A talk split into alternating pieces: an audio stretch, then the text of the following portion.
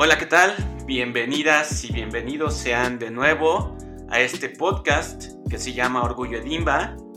Eh, mi nombre es Omar Mendoza, soy coordinador de difusión de la Escuela de Diseño y recuerden que este podcast está generado para poder dejar eh, evidencia del paso que han tenido las diferentes personas que han cursado los diferentes programas de la Escuela de Diseño. Y en esta ocasión me da mucho gusto poder recibir eh, a Marian Blas Lobo, quien fue alumna de la licenciatura en diseño eh, y quien viene a platicarnos un poco de su experiencia dentro de la escuela, pero sobre todo también lo que está haciendo ahora que es muy significativo. Eh, Marian, bienvenida. Gracias, gracias por la invitación. Estoy un poco nerviosa, pero también contenta de estar aquí. Tú no te pongas nerviosa, este, va a ser una plática como aquellas que teníamos en la escuela. Eh, oye, tú egresaste en 2017, ¿cierto? Sí, 2017. Ok, oye, ¿y por qué escogiste la escuela de diseño? Es decir, habiendo tanta oferta, para estudiar diseño en, la Ciudad de México y en México en general, ¿qué fue para ti decisivo el decidir eh, o determinar que eh, era la Escuela de Diseño de Limbal donde querías hacer tu licenciatura?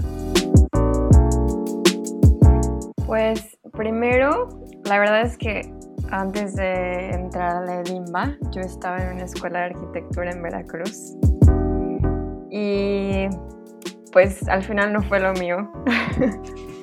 Creo que duré solamente tres meses y las únicas clases que me gustaban eran las clases de diseño. Entonces me salí de la escuela, me di de baja y pues tampoco no quería estar como sin hacer nada. O sea, obviamente quería como continuar mi, mi desarrollo universitario, pero pues no estaba segura de qué quería hacer. Entonces empecé como a investigar qué, qué escuelas había que estuvieran como más enfocadas en diseño, pero tampoco no estaba segura de, que, de qué tipo de diseño quería hacer. Entonces recuerdo que mm, hice, hice admisión para varias escuelas y mm, en ese tiempo mi papá y mi hermano estaban viviendo en la Ciudad de México y mi hermano estaba estaba yendo en una universidad que está también ahí en el centro. Em, y él tenía un roomie que era pintor. Y entonces su roomie me contó que estaba tomando como un taller en la escuela de artesanías, pero que justo al lado de esa escuela de artesanías estaba la escuela de diseño. Y me dijo como de, o sea, la podemos ir a ver y pues si te gusta, pues a lo mejor también puedes hacer el examen. Y entonces recuerdo que fui a ver la escuela y me gustó mucho, me gustaron mucho las instalaciones. Y en ese tiempo la convocatoria todavía no estaba abierta. Entonces tuve que esperar como un tiempo. Y pues sí, al final em, me decidí por quedarme en la Edimba porque también me gustó mucho este enfoque que ofrece de que es diseño pero es multidisciplinario. Y en ese entonces, eh, pues sí, como ya dije, no estaba segura de qué tipo de diseño quería, entonces creo que me gustaba la idea de, de estudiar diseño en general. Y creo que solamente es la Edimba y otra escuela que está en Guadalajara las que ofrecen esa oportunidad. Y pues sí, me decidí más por la Edimba y no, la verdad no me arrepiento de haber elegido la escuela. Oye, y durante el proceso, pues eh, para poder entrar es un poco complicado, es decir, entras a un proceso de admisión que está dividido en tres, en tres fases, que el primero es un examen de conocimientos, después un examen de habilidades y después hay una entrevista. Eh, ¿Cómo fue tu experiencia en ese momento? Es decir, eh,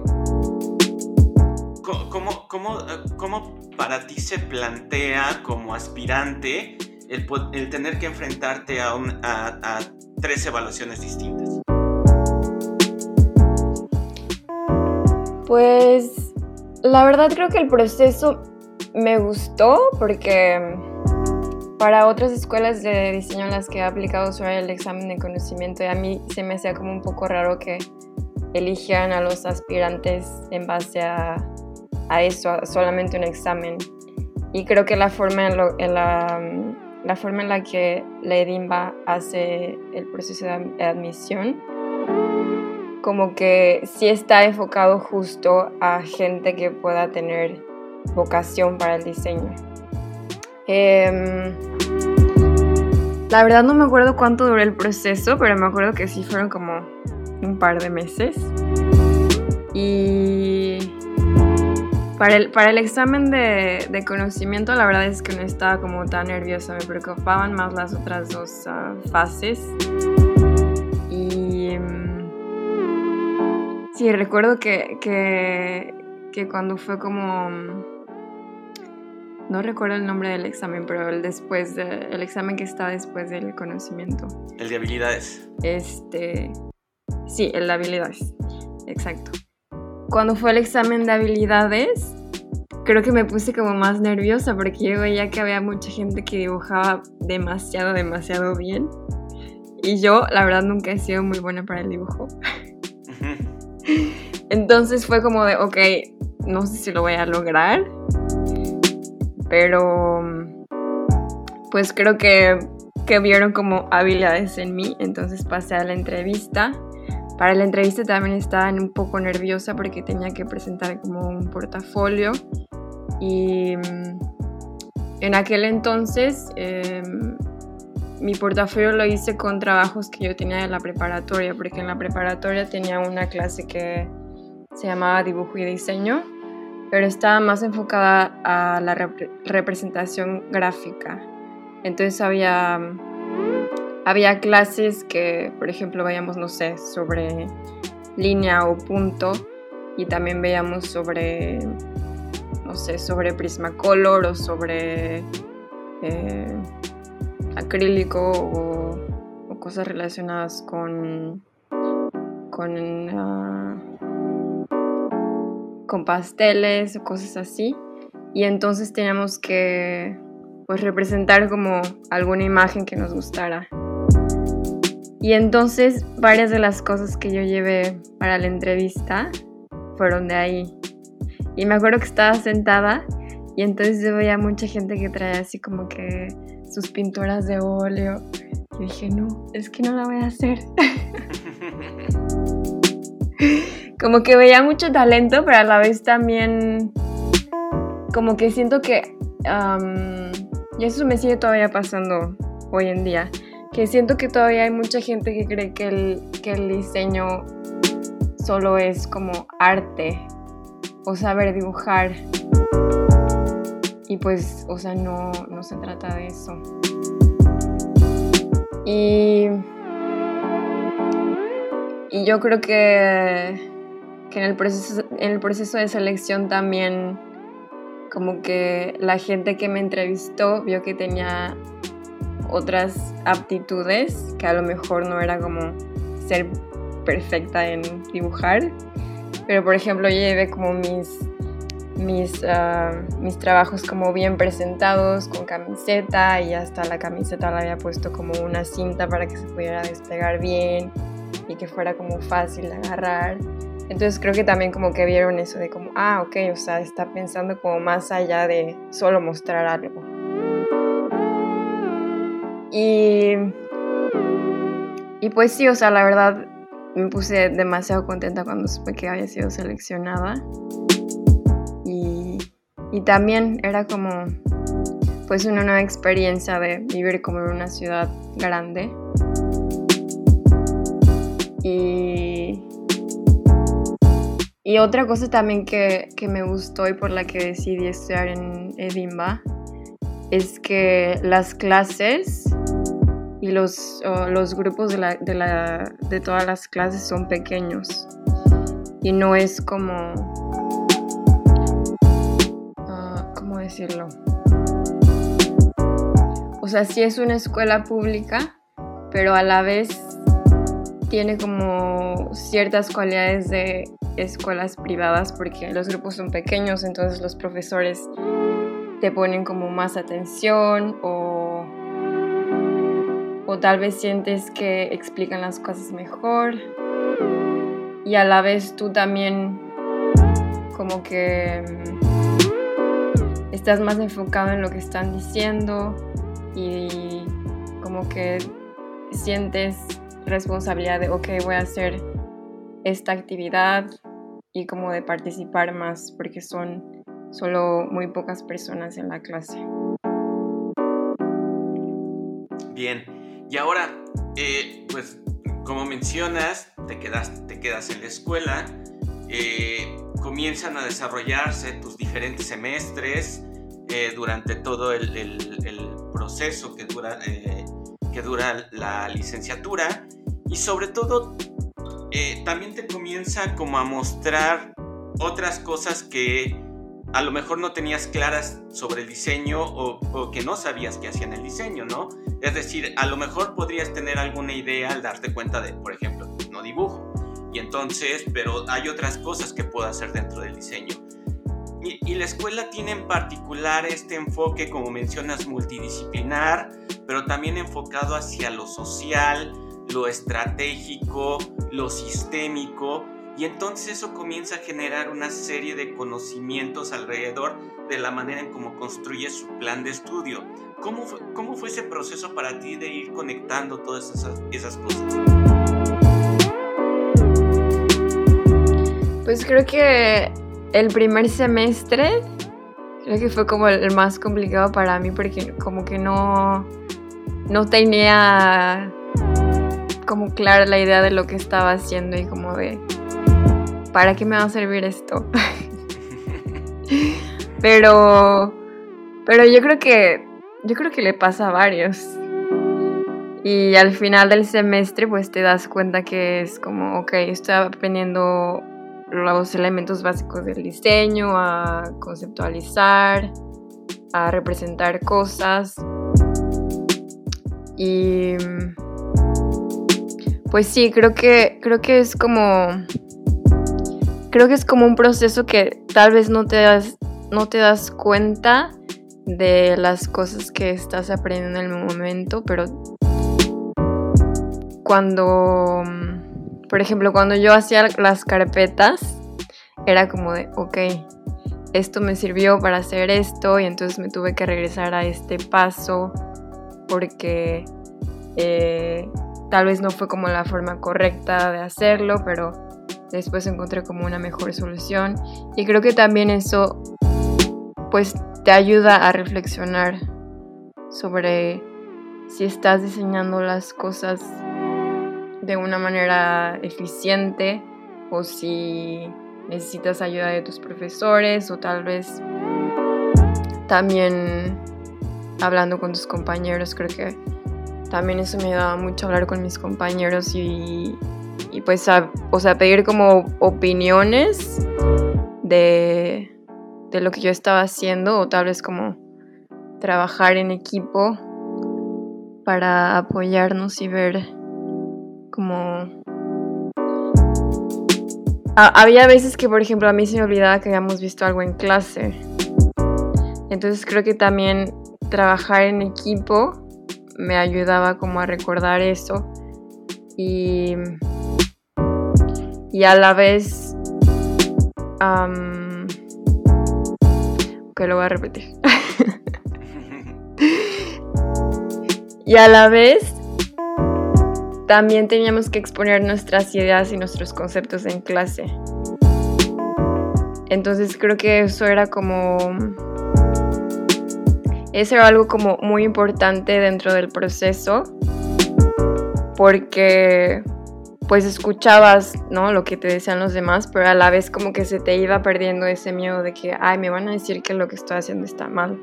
Y creo que eso también es como una parte muy importante de, ser diseñador, de que no, no te debes de aferrar a, a las cosas que estás creando.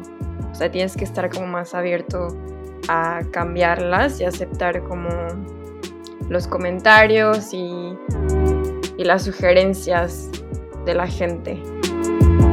Y también tienes que pues que aprender a identificar cuál es cuáles son útiles y cuáles no, porque tampoco no es como que todas las sugerencias son buenas, por supuesto. Y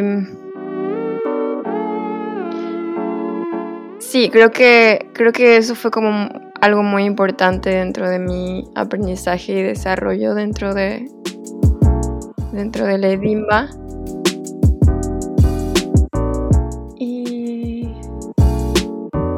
¿Y qué otra cosa era la pregunta? Ya se ¿cómo, fuiste conectando todo eso? Es decir, ya conforme comienzas a acercarte al octavo semestre, ¿cómo comienzas a ver que todas esas cosas se conectan?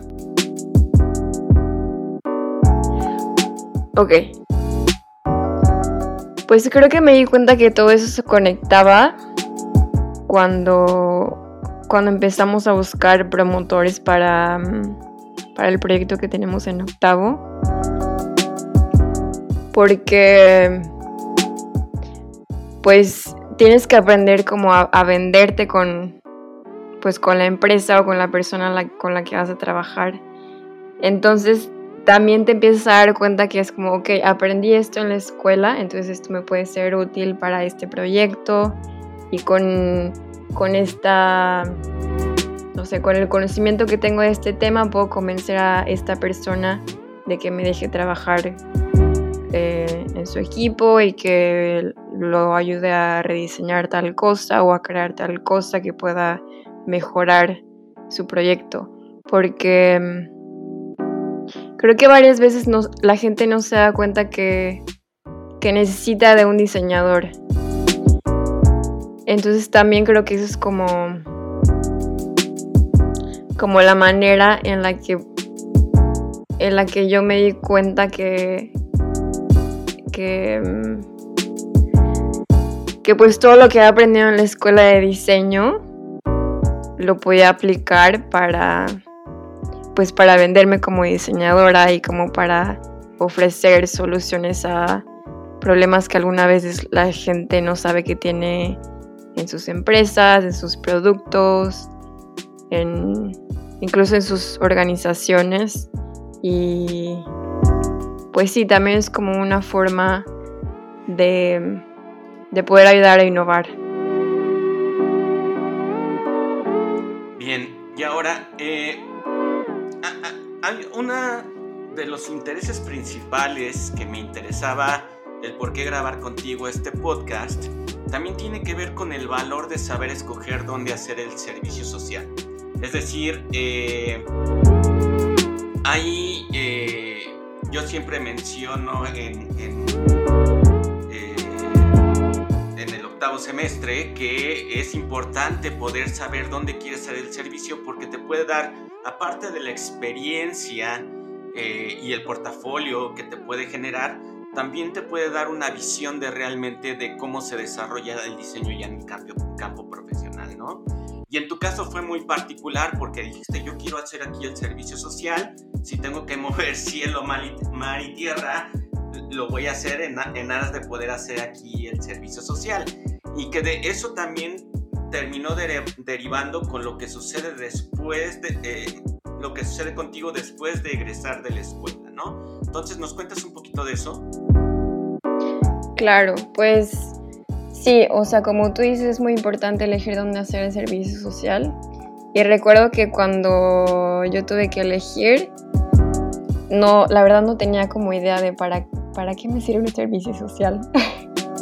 y justo platicando con mis papás me dijeron como de, pues te puede ayudar como a encontrar el campo laboral donde te quieres desarrollar o a lo mejor una vacante de trabajo fue como, ok, si me va a ayudar a eso, entonces voy a buscar em, asociaciones o empresas o lugares donde quiero trabajar. Entonces, pues simplemente me puse a buscar como en Google, así, servicio social y ponía como el lugar de la ciudad y, y como de algunas em, empresas o organizaciones de las que yo me acordaba y que decía como, ok, sería como pues mi sueño muy bueno para mi currículum trabajar ahí.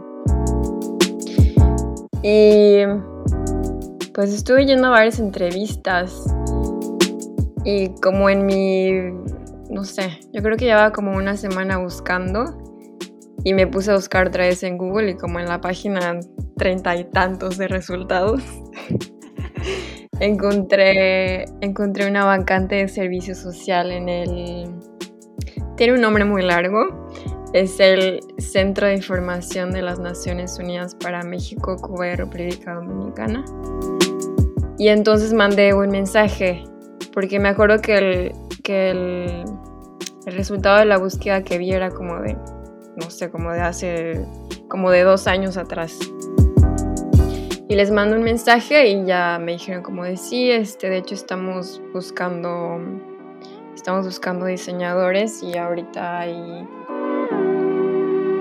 hay lugares disponibles. Y entonces ya me dijeron que tenía que llegar, llenar como un formato. Me acuerdo que lo llené en la escuela y les dije a mis, les dije a algunos de mis compañeros que sí estaban como interesados en aplicar. Pero todos me dijeron que no. y fue como, ok, está bien. Y eso fue, eso fue como en noviembre, yo creo. Y el servicio social era para empezar en enero. Entonces, en, en, ese mismo mes, a finales de noviembre, me llamaron para hacerme una entrevista. Y entonces ya era, pues la entrevista era más enfocada como a, como a cosas de comunicación visual y publicidad y, y cosas de periodismo. Y pues la verdad no estaba segura de quedar, pero pues iba como en mi papel de, sí, sí voy a quedar, estoy segura, lo voy a hacer todo con confianza. y, y ya, ¿qué fue? Como a principios de enero me mandaron un mensaje y ya me dijeron que, que sí había quedado. Ah, y otra cosa que se me olvidó contar. Eh, ah, hubo una parte de la entrevista que que me dijeron como te vamos a preguntar algunas cosas en inglés, ¿está bien? Yo decía como, ok, sí, no hay problema. Y, y, creo que eso también es como una cosa muy importante que, por ejemplo, yo mis créditos de gestión y vinculación, muchos los hice con, con clases de inglés. Entonces creo que eso también es como una, una herramienta muy, muy importante y, y pues también una forma muy fácil de obtener tus puntos de gestión. y, ajá, me, me, empezaron como a preguntar cosas en inglés. Y pues la verdad estaba muy nerviosa y contesté todo en español.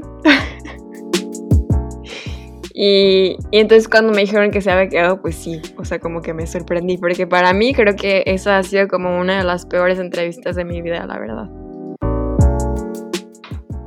Em, y pues ya estuve ahí seis meses. Cuando yo llegué había, solo había una persona que también estaba haciendo cosas de diseño, pero él ya iba de salida. Entonces, por ejemplo, había muchas cosas que yo no sabía hacer y que pues las fui aprendiendo sobre la marcha. Y creo que también la importancia de hacer el servicio social y de elegir como algo que en lo que te quieras enfocar, es que es justo el momento donde te puedes equivocar. Exacto. Porque yo la verdad me equivoqué muchísimas veces. Pero a la vez era como, ok, no hay problema, estoy aprendiendo, lo estoy intentando, no es intencionalmente. Y pues yo creo que mm, como que poco a poco me fui, me fui volviendo como un poco necesaria para, para el equipo. Y al final, pues me, me, dijeron que iban a abrir como una vacante de, de consultoría para diseño y que aplicara. Y obviamente estaba abierta como para, para más personas. Em, y entonces apliqué pues me quedé y ya, me quedé ahí como por... Estuve ahí creo que cuatro meses, si mal no recuerdo, sí.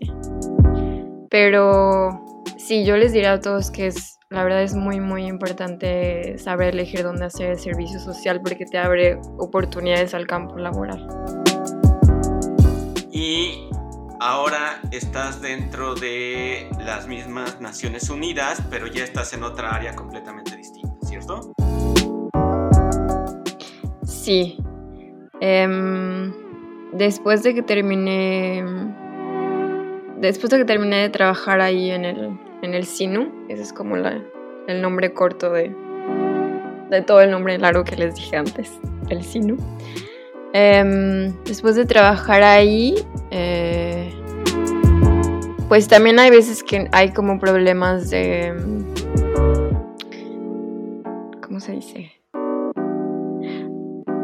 Hay veces que hay problemas de fondos y entonces pues no, no depende de ti ni de, ni de la persona que está como a cargo. O sea, es más de que pues no hay dinero, no te podemos contratar.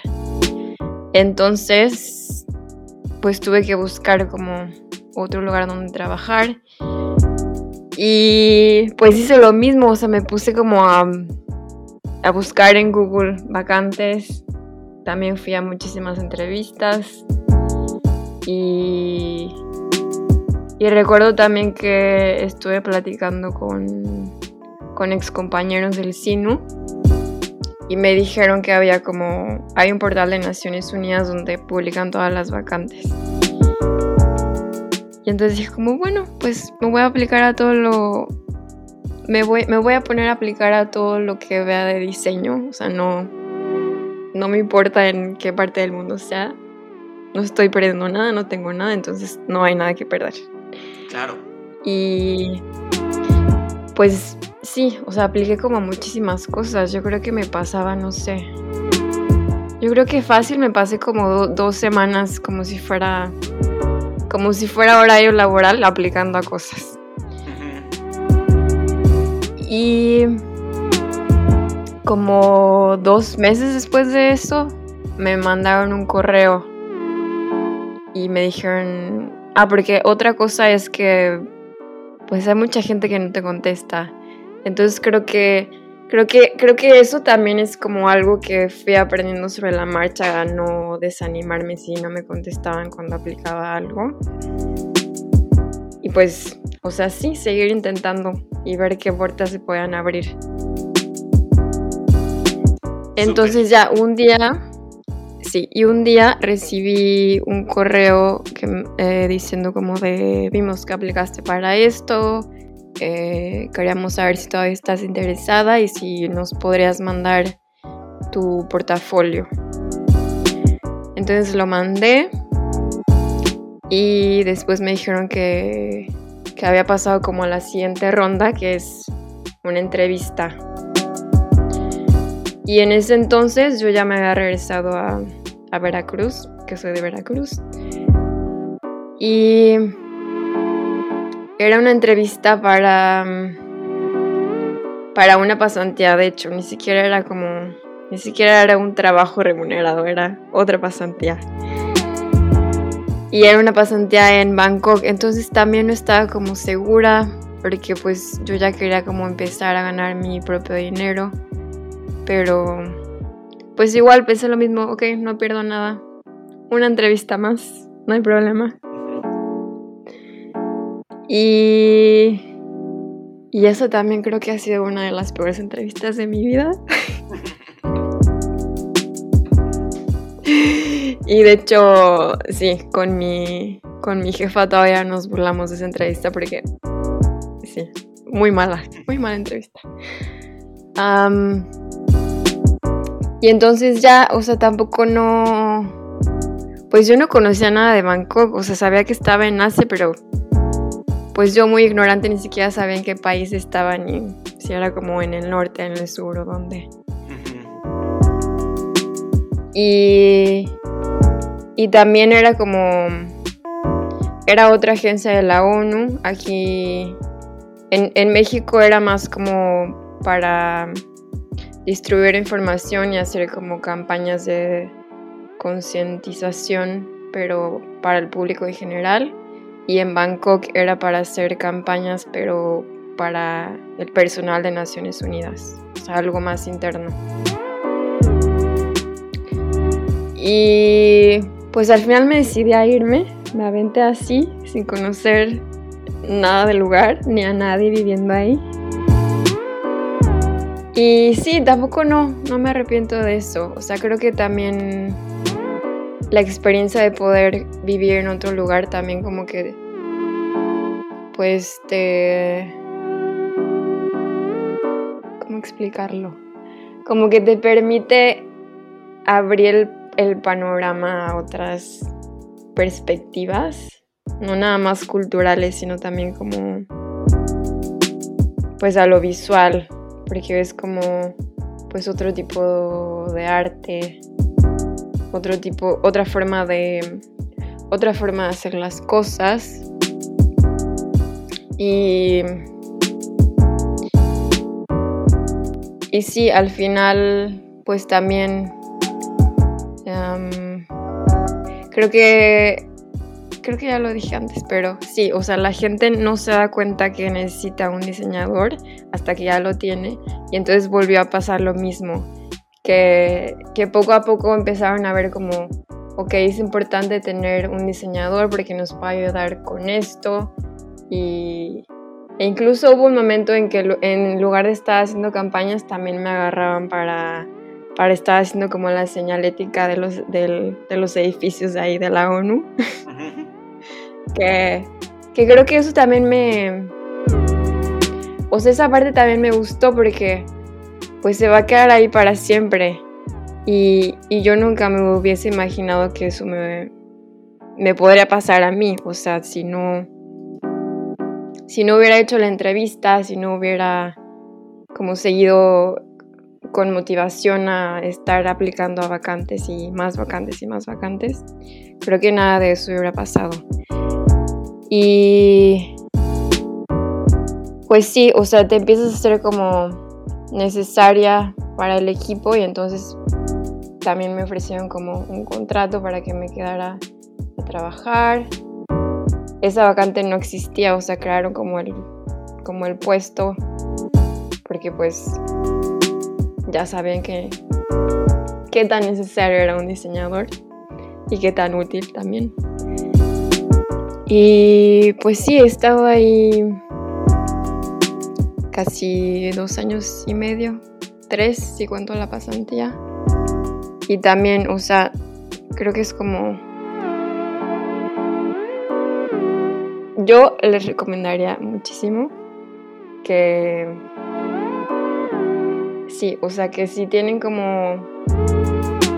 como la oportunidad de poder elegir dónde hacer el servicio social o dónde hacer prácticas o, o si tienen la posibilidad de hacer como trabajo que tal vez no sea como remunerado en algún momento, pero pues con el paso del tiempo se pueda convertir en algo que lo hagan.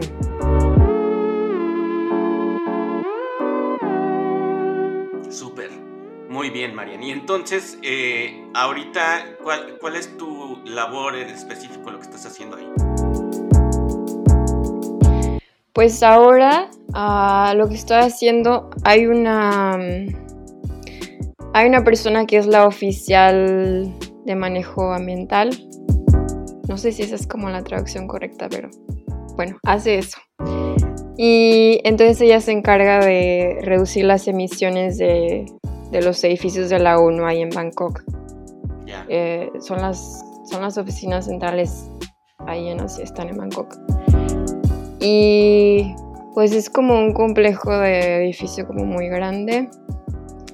Y pues sí, principalmente em, nos enfocamos en, primero en medir las emisiones y de dónde vienen, después en reducir pero a la vez como fijar metas y también en concientizar a, las personas que trabajan ahí en los edificios.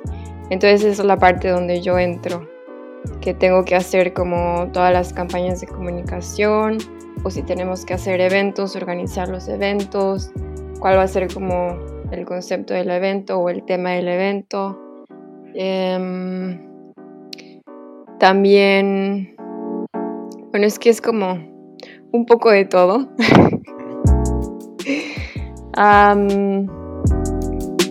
también eh, escribir artículos. Em, ¿Qué más? ¿Qué se me está olvidando? Pues sí, o sea, en general como todas las campañas de comunicación, videos, eh, pósters, carteles, y tenemos que mandar este emails para que sean como más atractivos y como como tipo publicidad, pero no estoy vendiendo nada, solo estoy creando conciencia en la gente. Perfecto, muy bien. Eh, Marian, para comenzar a cerrar esta, esta entrevista, eh, si, las personas, eh, las chicas y los chicos de la escuela, quisieran seguir más o menos tus pasos dentro de Naciones Unidas, ¿cuáles son los sitios que les recomendarías visitar o, localizar? ¿Qué lugares para poder consultar esta información de vacantes, de prácticas, etcétera, etcétera? Pues no sé si todavía lo sigan haciendo, pero recuerdo que cada semana había una cosa que se llamaba martes de vacantes. Y entonces en el sitio de ONU México publicaban todas las vacantes que había durante esa semana. Entonces creo que pueden checar ahí. Si le ponen en Google ONU México, debe de aparecer ahí como una cosa de trabaja con nosotros. Entonces ahí pueden ver las vacantes. Y también hay otra, hay otra página, el, portal de trabajo del...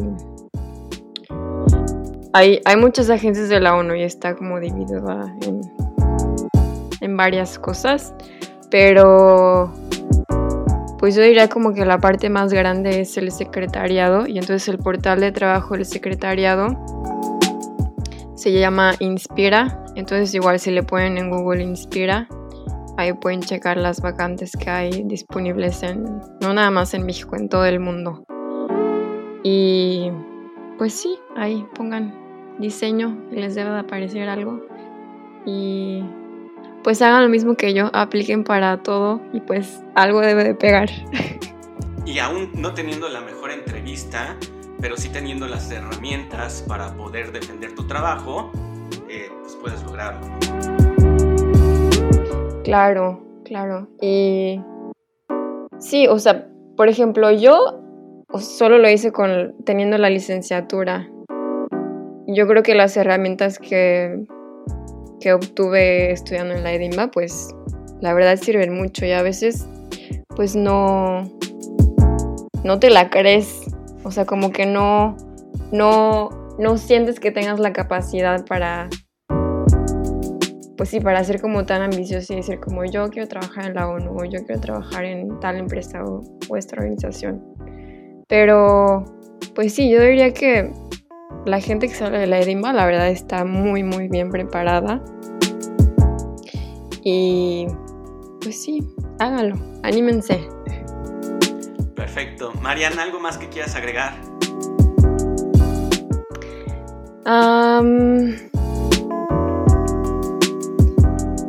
Pues no. pues otra cosa que quería decir es que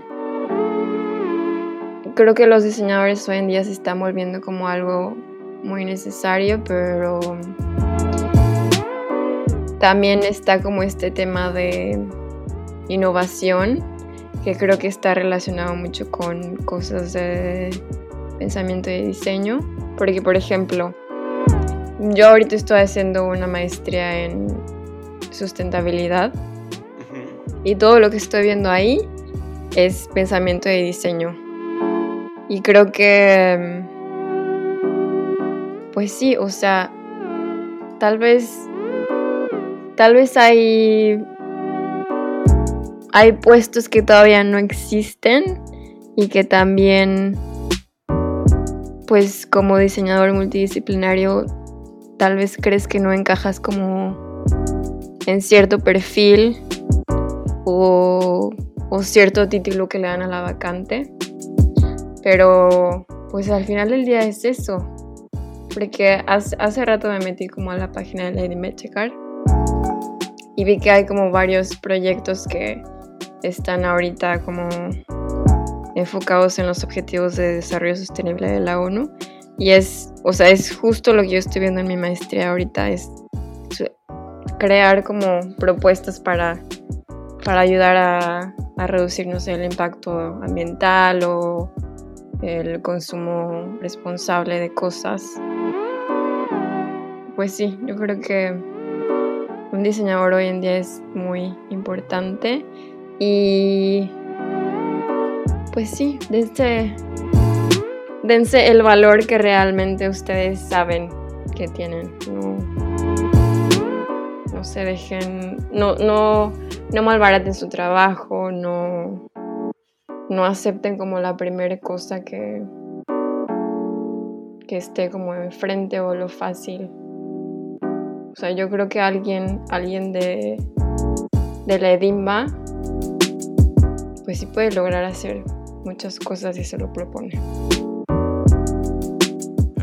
Muy bien. Muchas gracias, Marian, por tu tiempo, eh, por todo, todo el conocimiento que nos acabas de dar y sobre tu experiencia.